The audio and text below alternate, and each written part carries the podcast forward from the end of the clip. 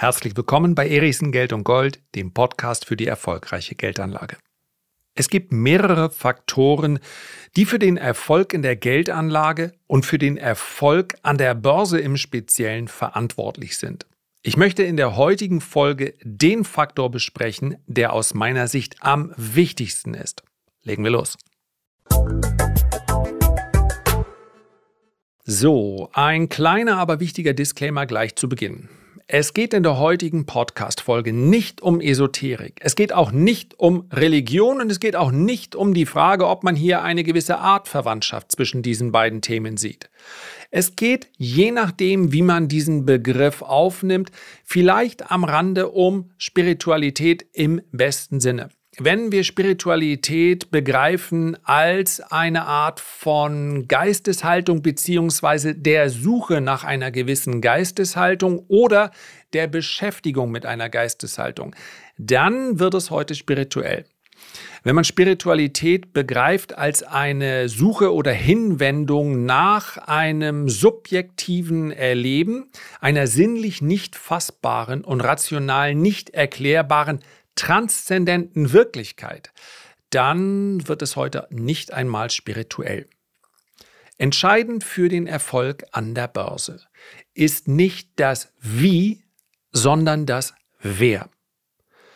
Für mich ist es ein ganz großes Glück, dass ich viele, viele hundert Fragen im Jahr bekomme, denn anhand dieser Fragen kann ich natürlich auch erkennen, wo befinden sich die Fragesteller aktuell auf ihrem Weg zum Geldanleger, zum Börsianer? Das ist nochmal ein Unterschied, den man hier auf jeden Fall machen muss, weil natürlich nicht zwangsläufig hat jemand eine Expertise an der Börse und im äh, Themenbereich Immobilien.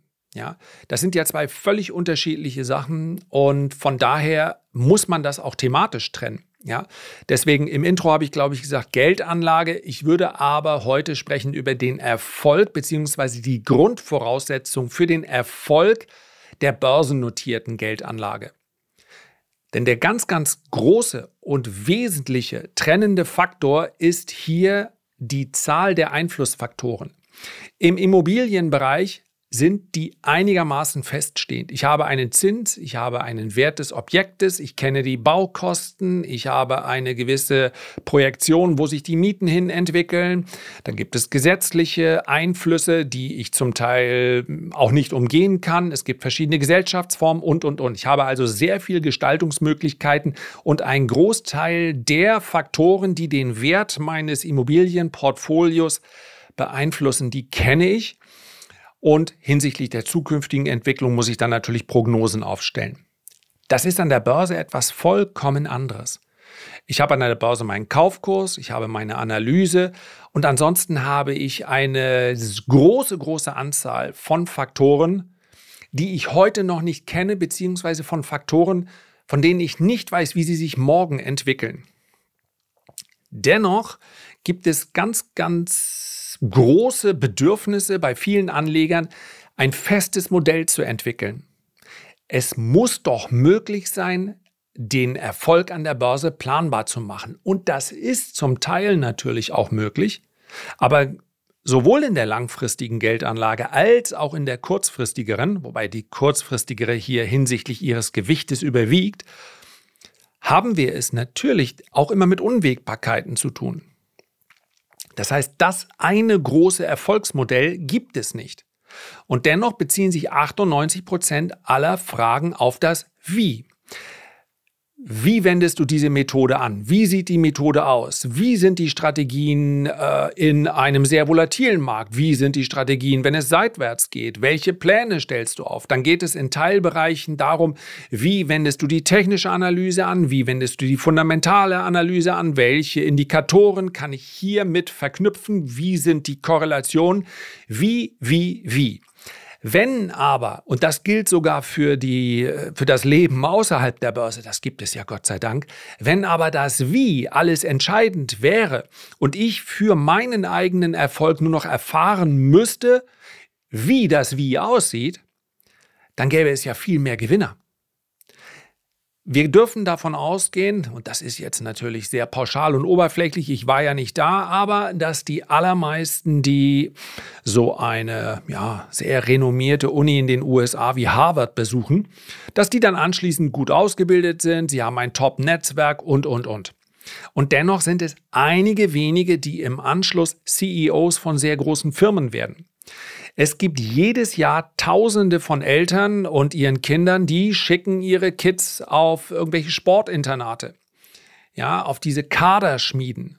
Und dennoch sind es nur einige wenige, die sich am Ende durchsetzen und es sind eben oft nicht die, die das Wie am besten umsetzen. Die also als, äh, wenn wir, ja, sorry, ich komme immer wieder zum Tennis, weil ich da die meisten Bilder im Kopf habe, die also schon im jungen Alter die härteste Vorhand, die härteste Rückhand äh, schlagen, am besten über Kopf sind, die, beste die besten Aufschläge machen. Wir sehen sogar sehr häufig, dass im Juniorenalter andere Sportler erfolgreich sind als dann später im Erwachsenenbereich, obwohl sie das Wie, also die Ausführung glänzend beherrschen. Wir haben es sowohl an der, im Bereich des Sports, aber auch im wirtschaftlichen Bereich, aber insbesondere an der Börse mit wahnsinnig vielen Faktoren zu tun, die ich nicht beeinflussen kann. Und jetzt kommt leider nicht der geheime Trick, ja, die Matrix, die dann alles entschlüsselt, sondern es geht um den Umgang mit diesen Faktoren, die ich nicht beeinflussen kann. Und damit geht es zwangsläufig auch um den Umgang mit Misserfolg. Den Umgang mit Situationen, die sich anders entwickelt haben, als ich es erwartet habe. Und das klingt banal. Ich könnte also an dieser Stelle ja einfach nur praxisbezogen den Tipp geben, ja, einfach ein Schulterzucken und weitergehen. Aber genau der Punkt ist für viele Anleger einer, der sie scheitern lässt weil sie genau das nicht akzeptieren können. So viele Analysten, so viele Rechner, so viel Prozessorleistung, so viel Echtzeitbeobachtung, so viel Echtzeitkurse, da muss es doch bitteschön möglich sein, ein Erfolgsmodell aufzustellen.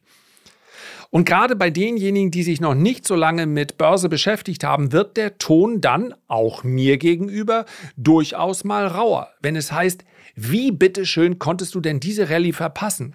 Das hat doch wohl jeder gesehen. Im Nachhinein sieht immer jeder alles. Aber Rallyes oder Trends zu erkennen, bevor sie dann entstehen, das ist natürlich die große Herausforderung. Und das gelingt ganz vielen nicht, nicht etwa, weil sie nicht die intellektuellen Fähigkeiten haben. Ich würde mal behaupten, für den Erfolg an der Börse, naja, eine durchschnittliche Intelligenz wäre äh, schon ganz wünschenswert, aber mehr muss es auch nicht sein. Keine Sorge. Aber der Umgang mit dieser Ungewissheit, der macht die Börse für viele zu einem Ort, an dem sie sich schlicht und einfach nicht gerne aufhalten. Wer wirft schon gerne zehnmal mit einem Dartpfeil und trifft nur sechsmal die Scheibe? Ein an sich sehr einfacher Vorgang, der im Nachhinein auch noch immer besonders einfach aussieht, und das gelingt mir nicht, die aus meiner Sicht vielleicht wichtigste Eigenschaft, die ein Börsianer mitbringen muss, ein Anleger an der Börse, der langfristigen Erfolg haben möchte, lautet Gleichmut. Es gibt hier zwei sehr schöne Texte ganz kurz und ich möchte sie einmal vorlesen. Und bitte dranbleiben. Ich weiß, dass diese Psycho-Dinger, dieses achte auf dein mentales Setup, das ist etwas, was wir sehr schnell abtun und sagen, ja, ja, I know, natürlich, weil es einfach zu begreifen ist, was da immer gemeint ist. Aber wenn ich mit jedem Einzelnen mich hinsäße und ich überlege, ob ich das zumindest mal beispielhaft vielleicht hinbekomme in den nächsten Monaten und dann mit ihm seine Handlung an, die, an der Börse durchgehe, dann werden wir sehr, sehr häufig feststellen, das ist in der Vergangenheit zumindest so gewesen, was ist denn hier schiefgelaufen? Und es ist seltenst, auch mal natürlich, um Erfolg zu haben, muss ich ein gewisses handwerkliches Rüstzeug mitbringen. Aber ganz, ganz viele Aktionen an der Börse, insbesondere bei Privatanlegern, und das unterscheidet sie häufig von institutionellen, von professionellen Anlegern sind ungeplant beziehungsweise der Plan wird sehr schnell wieder ad acta gelegt. Gleichmut bezeichnet, und ich bin hier auf der Seite der Buddha Stiftung, ja, eine gewisse Nähe dieser ähm, Arbeit an einer Geisteshaltung äh, zum Buddhismus, die ist unbestreitbar. Gleichmut bezeichnet einen offenen, ausgeglichenen, unvoreingenommenen Zustand von jemandem, der bewusst wahrnimmt, was im Inneren und der Außenwelt vor sich geht und dies annimmt, ohne sich in emotionalen Reaktionen in Klammern Reaktivität zu verlieren. Es ist eine Tugend und eine Haltung, die kultiviert werden soll und ist nicht zu verwechseln mit Gleichgültigkeit oder Desinteresse. Und wem das ein bisschen zu steril klang, ich habe hier nochmal einen Text gefunden von, wer hat es geschrieben? Christiane Eitle. In Kürze bedeutet Gelassenheit, dass wir die Dinge sein lassen, denn wir wissen, dass wir keine Kontrolle über sie haben. Alles, was geschieht, wird von unzähligen Faktoren beeinflusst und unterliegt ständigem Wandel. Es ist gefährlich zu glauben, dass wir Macht darüber besitzen, was auf welche Weise geschieht. Wir war, wären so nämlich auch verantwortlich dafür, wenn etwas schief geht. Dieser Irrglaube führt letztlich nur zu unnötigem Leiden. Gleichmut und Gelassenheit können leicht mit Gleichgültigkeit verwechselt werden. Gelassenheit bedeutet jedoch nicht, den Kopf in den Sand zu stecken und eine Opferhaltung einzunehmen. Anführungszeichen, ich lasse das furchtbare Leben über mich ergehen, alles ist mir eigentlich egal, Anführungszeichen oben. Gleichgültigkeit ist Apathie, eine Art Blindheit für die Welt und dafür, was um uns herum geschieht. Die Wahrnehmung ist dabei sehr stark auf das unmittelbare eigene Umfeld begrenzt. Gleichmut jedoch ist eine bewusste Entscheidung dafür, die tatsächliche Realität anzunehmen. And that's it. Und das ist auch schon die gesamte Aufgabe. Jetzt kommt nicht der Teil, wie man an der Börse erst dies und dies und dies macht und dann schaltet man die Gleichmut an, an und alles wird erfolgreicher. Aber es geht nicht anders. Diese hier sehr schön beschriebenen zahlreichen Faktoren, die wir nicht beeinflussen können, die finden sich an der Börse noch mal mehr als sowieso schon in unserem Leben. Selbst in unserem Leben haben wir oft nur das Gefühl der Kontrolle. Das besteht dort auch nicht.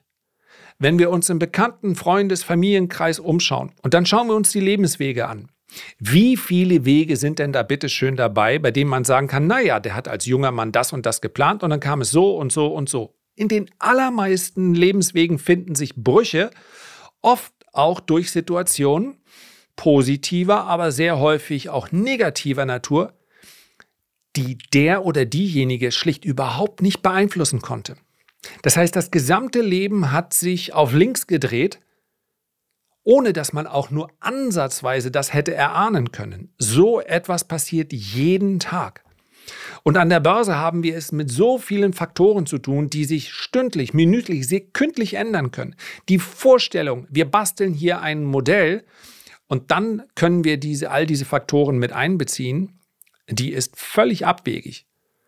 Und ich verspreche es, egal wie schnell sich die künstliche Intelligenz entwickelt, es wird noch Jahre dauern, bis wir mit künstlicher Intelligenz Modelle schaffen. Es geht nicht darum, in einzelnen Teilbereichen, gerade in der technischen Analyse, im Screening kann man viel machen, man kann Algorithmen ein. Algorithmus klingt dann schon ein bisschen mehr wie künstliche Intelligenz, aber letztlich sind es Programme, die teilweise auch schon seit Jahren existieren.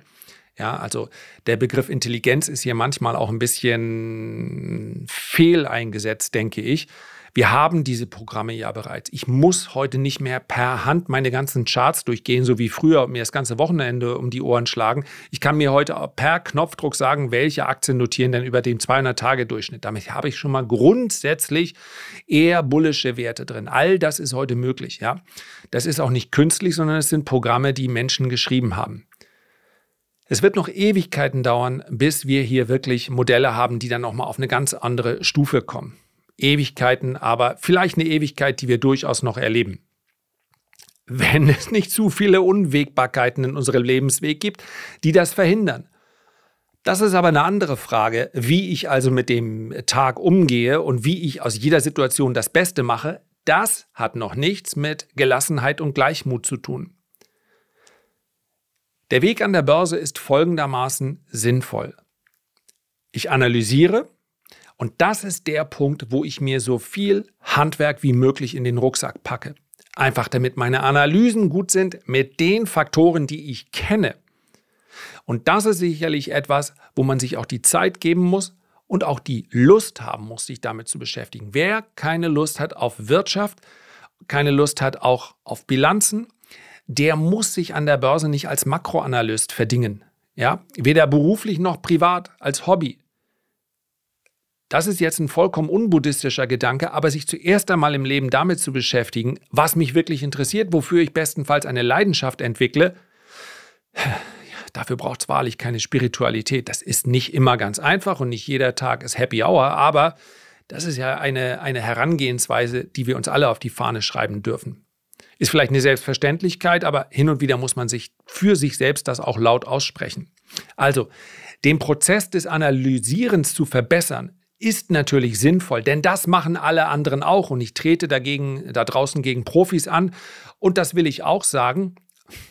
Natürlich kann man auch dem ein oder anderen Vertrauen schenken, nachdem man ihn sorgsam geprüft hat, wenn derjenige diesen Prozess des Analysierens für mich übernimmt und ich habe dann an, aufgrund seiner Historie, aufgrund dessen, was er in der Vergangenheit gemacht hat, habe ich dann ein gewisses Vertrauen, dass ich sage, ja, den nehme ich gerne als Ratgeber für meine börsennotierte Anlage mit auf den Weg. Nach dem Analysieren kommt das Entscheiden. Nach dem Entscheiden kommt das Ergebnis akzeptieren. Und zwar gleichgültig, wie es ausfällt.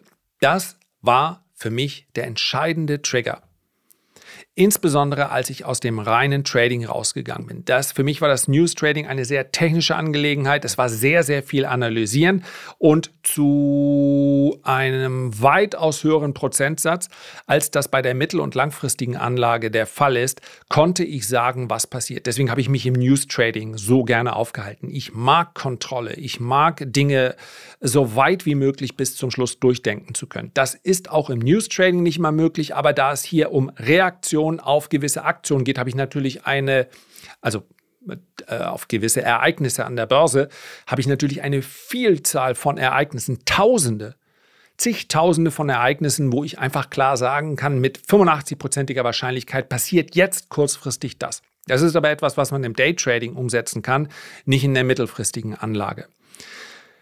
Und für mich der Punkt, wo ich dann auch in meiner Anlage besser wurde, hinsichtlich äh, der Zeitebenen mehrere Tage, Wochen, Monate, war eindeutig die Ergebnisse zu akzeptieren. Da geht es gar nicht um Gesundheit, darum, dass man natürlich auch nicht glücklicher wird, wenn man sich über schlechte Ergebnisse ständig ärgert. Im Übrigen ist es genauso wenig gut, in Euphorie zu verfallen, weil ich dann ein grünes Vorzeichen habe und sage, ja, auch, hi, jetzt habe ich hier einen schönen Gewinn erzielt. Es gibt Unterschiede in der im Grad der Emotionalität, zweifellos. Und die sollen auch bleiben. Und es geht auch gar nicht darum, dass ich keine Freude empfinde oder vielleicht auch einen gewissen Ärger bei Misserfolg, aber es weitestgehend zu reduzieren, verbessert die Ergebnisse. Und ich kann sicherlich sagen, dass das ein fortwährender Weg ist und der ist auch für mich persönlich glaube, es ist vielleicht von Vorteil, wenn man sieht, jemand ist 25 Jahre an der Börse und hat immer noch das Gefühl, dass er sich entwickelt. Aber was die Ergebnisse an der Börse angeht, habe ich wirklich den totalen Gleichmut. Ich wünschte, man kann ja mal persönliche Ziele auch mal laut formulieren, diesen Gleichmut hätte ich in allen Lebenslagen. Das habe ich noch nicht erzielt. Und Gleichmut ist letztlich das Ziel. Es ist ein Zeitgeist, kann man das so benennen, dass heute die Erwartungshaltung besteht, Glück wäre das Ziel. Glück ist, oder das Empfinden von Glück ist ein Ausschlag zur Oberseite und Unglück ist ein Ausschlag zur Unterseite. Der Normalzustand, das sei auch mal allen gesagt, die sich permanent durch die sozialen Medien unter Druck gesetzt fühlen, der Normalzustand ist ein neutraler, ein ausgeglichener. Unser Geist, unsere Körperlichkeit ist gar nicht darauf angelegt, dass wir immer glücklich sind, aber eben auch nicht immer unglücklich. Wer starke Ausschläge zur Oberseite hat, wird in aller Regel dann auch einen ebenso starken Ausschlag zur Unterseite haben. Das gehört alles mit dazu, aber das kann man nicht häufig genug sagen, gerade jungen Menschen. Wer meint, andere seien einfach immer glücklich, weil sie das eben so auf Instagram darstellen, der irrt. Da könnte ich einen Schwur drauf ablegen, aber ich wollte ja hier auf jeden Fall unreligiös bleiben. Ja, ein neutraler Zustand, Ausgeglichenheit, das ist, was wir anstreben. Und an der Börse ist es für mich der Erfolgsfaktor Nummer eins. Gelassenheit und Gleichmut. Herzlichen Dank für deine Aufmerksamkeit. Wenn du dir jetzt noch die Zeit nehmen magst, ein Feedback zu hinterlassen oder wenn dir dieser Podcast gefallen hat, auch vielleicht ein Abo, dann freue ich mich darüber. Am allermeisten freue ich mich aber, wenn wir uns beim nächsten Mal gesund und munter wiederhören. Bis dahin alles Gute, dein Lars.